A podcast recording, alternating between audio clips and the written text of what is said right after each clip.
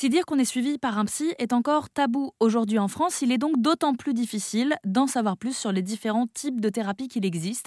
Et on va tenter aujourd'hui de décrypter celle dont on parle peut-être de plus en plus, la thérapie cognitive et comportementale avec vous, Delphine Pi. Bonjour. Bonjour. Vous êtes donc psychologue en TCC, comme on l'appelle, thérapie cognitive et comportementale. Et alors peut-être que si j'essaye d'expliquer avec mes mots, on pourrait dire que la thérapie cognitive et comportementale, c'est l'idée de revenir sur un événement marquant, une situation négative, et d'essayer de se questionner sur ce qu'on a ressenti et si ce qu'on a ressenti était vraiment proportionnel à la situation pour casser des cercles vicieux psychologiques dans lesquels on pourrait entrer, c'est-à-dire angoisse, phobie, euh, etc. C'est ça? C'est ça, parce que euh, en TCC, on va aider les gens à identifier leurs pensées et à les confronter à la réalité.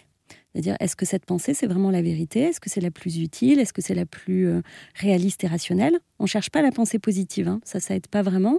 Ensuite, l'émotion, on va essayer de déjà l'identifier, ensuite de la comprendre et de l'accepter et après de la réguler. Donc on a plein d'outils de régulation émotionnelle pour, pour aider à accompagner l'émotion. Et au niveau du comportement, bah, peut-être on peut travailler euh, l'affirmation de soi, euh, on peut travailler euh, le fait de, de, mieux communiquer avec les autres ou de se confronter à ses peurs. Et à chaque fois, en fait, que un patient arrive avec une problématique, ce sera toujours ces trois éléments qu'on va décortiquer et sur lesquels on va donner des outils pour casser des fois les cercles vicieux dans lesquels on s'enferme. Alors à qui elle s'adresse cette thérapie cognitive et comportementale? Est-ce qu'il faut avoir un profil précis? Alors, je pense que c'est vraiment une question de sensibilité. Il y a beaucoup de thérapies euh, différentes, donc des orientations théoriques, et je ne pense pas qu'il y ait une orientation théorique euh, meilleure qu'une autre, une psychothérapie meilleure qu'une autre. C'est vraiment une question de sensibilité. Et on sait aussi que ce qui va le mieux fonctionner comme euh, psychothérapie, euh, c'est pas euh, c'est pas la méthodologie, c'est plutôt l'alliance thérapeutique. C'est cette relation très particulière qui se crée entre le patient et son psy et le psy et son patient dans un rapport de collaboration. C'est vraiment ça qui est même plus important.